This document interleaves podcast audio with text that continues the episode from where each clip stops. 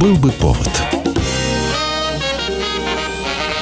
Здравствуйте, я Михаил Антонов, и эта программа «Был бы повод». 17 апреля на календаре и рассказ о событиях, которые происходили в этот день, но в разные годы, ждет вас в сегодняшней передаче. 1912 год, 17 апреля.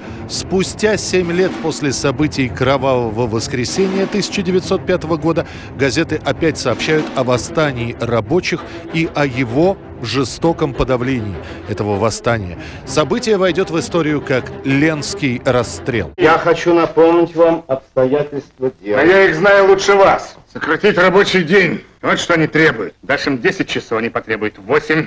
Дашь им 8, они потребуют Шесть. Нельзя обращать жизнь людей в каторгу. Начинается все с забастовки рабочих ленских золотых приисков. Она начинается еще в начале марта, но тогда на их условия мало кто обращает внимание. Сами рабочие решают стоять до последнего. Их условия – установка 8-часового рабочего дня, увеличение зарплаты на 30% и отмена штрафов.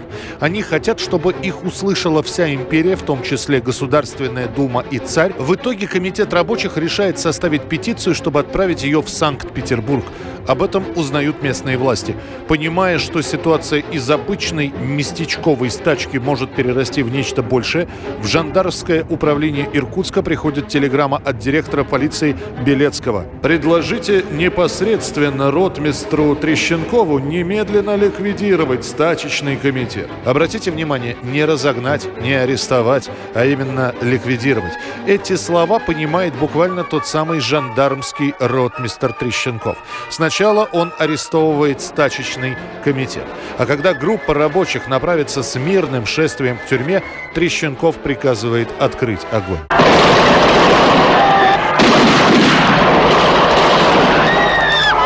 270 рабочих убиты, 250 ранены. Для расследования этих событий было создано две комиссии. Одна правительственная под руководством сенатора Манухина, другую общественную, созданную Государственной Думой, которую возглавит малоизвестный в то время адвокат Керенский.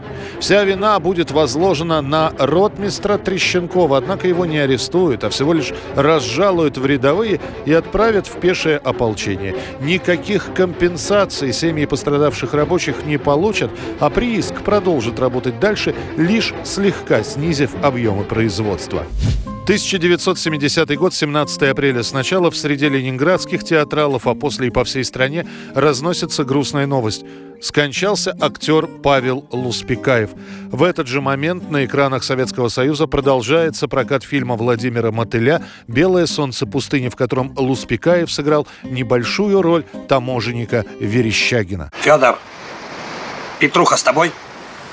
Убили Петруху, Павел Артемьевич.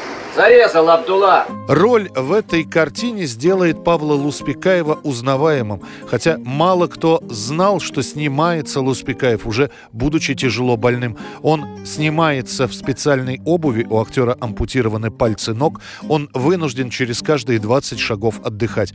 Когда «Белое солнце пустыни» выходят на экраны, именно его герой полюбился публике больше всего. В народ уходят фразы Верещагина «Я мзды не беру, мне задержать державу обидно, надоело ты со своей черной икрой, а во дворах под гитару поют ваше благородие. Письмецо в конверте, погоди, не рви, не везет мне в смерти, повезет любви. Павел Луспекаев успеет буквально несколько недель насладиться обрушившейся на него славой, а после, находясь в командировке в Москве, скоропостижно скончается от разрыва аорты в своем гостиничном номере.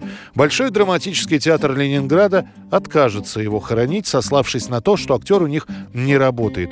Траурные хлопоты возьмет на себя киностудия «Ленфильм». Павел Луспекаев не доживет трех дней до своего 43-летия. 1971 год, 17 апреля. Спустя 4 месяца после знакомства в Москве проходит свадьба дочери генсека ЦК КПСС Галины Брежневой и заместителя начальника политотдела Главного управления исправительно-трудовых учреждений МВД СССР подполковника Юрия Чурбанова. Они познакомились на Старый Новый год в 71-м в ресторане Московского дома архитекторов. Чурбанов пригласил Галину на танец. После они обменяются телефонами. Однако Чурбанов не звонил, и Галина сама набрала его номер и сама же пригласила на свидание. Какие же вы все трусы, а? Галина Леонидовна, э, мы сейчас пройдем вперед, а вы езжайте за нами. Мы вас сопроводим. Ладно, давай, капитан. Дочь генсека абсолютно не смущает, что Юрий Чурбанов женат. Уже через неделю Брежнева знакомит Юрия с отцом. Причем в момент встречи сразу же заявляет «папа, это мой жених». Чурбанов Леониду Ильичу понравился. Юрию дают время, чтобы он развелся с первой женой, а параллельно с этим идет подготовка к свадьбе. Расписывают молодоженов без пышных торжеств. Один из столичных ЗАГСов просто закрывают на санитарный день и в присутствии присутствии немногочисленных свидетелей Юрий и Галина объявляются мужем и женой. Далее карьера Чурбанова будет стремительно развиваться. В том же году он получит полковника. Далее, с разницей в три года, ему будут присуждены, соответственно, звания генерал-майора, генерал-лейтенанта и генерала-полковника. В народе очень быстро узнают об этой свадьбе, хотя никаких официальных сообщений об этом не было. Зато, видя головокружительный взлет, появится поговорка «Не имей сто баранов, а женись как Чурбанов». Их брак продлится почти 20 лет. Когда Чурбанова посадят, Галина в 91 году с ним разведется. Ни он, ни она свой брак счастливым не назовут. Самые грустные воспоминания о Чурбанове у меня настолько отвратителен. Я пился, разбил Мерседес, пришел на мне вывещать и сбил до полусмерти. Меня забрали на коляске в отделе, я не ходила, и, и сотрясение мозга такого садистского плана. 1970 год, 17 апреля, свой первый сольный альбом выпускает Пол Маккартни. Уже официально объявлено, что ливерпульская четверка окончательно и бесповоротно распалась, и некоторые обвиняют в распаде именно Пола, который после этого запирается на своем ранчо и, борясь с депрессией, начинает записывать песни. Может быть, поэтому в первые недели появления пластинки, которая так и называется «Маккартни», ее ругают критики, и альбом не очень-то расходится среди покупателей. Лишь через несколько недель песни с пластинки начнут попадать в хит-парады сначала Великобритании, а после и США.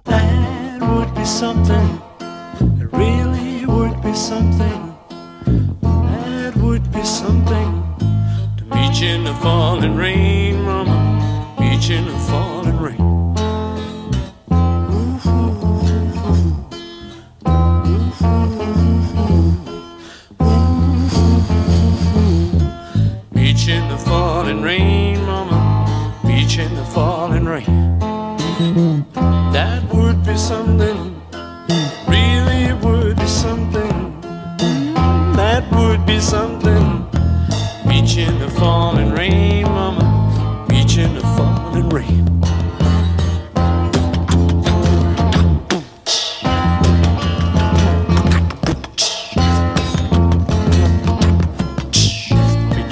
falling rain.